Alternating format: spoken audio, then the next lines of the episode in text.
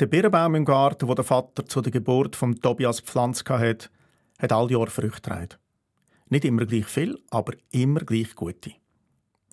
Der Tobias hat manchmal eine von diesen Birnen mit in die Schule genommen und in der Pause gegessen und sichtbar genossen.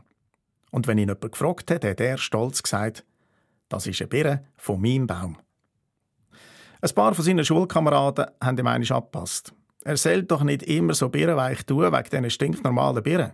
Es haben auch noch andere Leute Baum, die zu ihrem Geburtstag gesetzt worden sind. Da muss er sich gar nicht darauf einbilden. Darauf aber hat Tobias nie mehr etwas gesagt und seine Birnen daheim verspissen. Erst, als er Annemarie kennengelernt hat, hat er sich wieder getraut, von seinem Baum zu reden. Er hat seine Freundin in den Garten hinter dem Haus geführt und ihr seinen Baum gezeigt. Und zusammen haben sie zuerst den rissigen Baumstamm bewundert und dann einander. Ein Kuss unter einem weißen Blütenbirnbaum. Weisst wie? Drei Wochen später hat sie sogar ein grosses A und ein grosses T in die Rinde vom Birnbaum geritzt.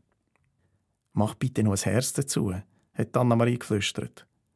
Aber der Tobias hat gesagt, er will den Baum nicht noch mehr verletzen.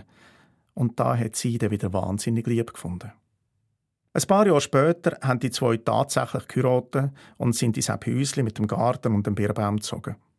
Mit der Zeit haben wir die beiden Buchstaben auf der Rinde nicht mehr gut gesehen, aber gerade wenn sie ein bisschen Kritz haben miteinander, haben sie sich dank dem Baum doch immer wieder an ihre erste Zeit und ihre erste Verliebtheit erinnert.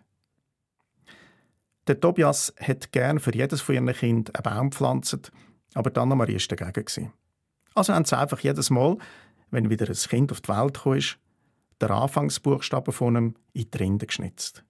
1936 ein K für Katharina, 1939 ein J für Josef und 1942 ein I für Ines. Und der Tobias hat jetzt nicht mehr gesagt, das ist mein Birnbaum. Er hat immer von unserem Birnbaum geredet.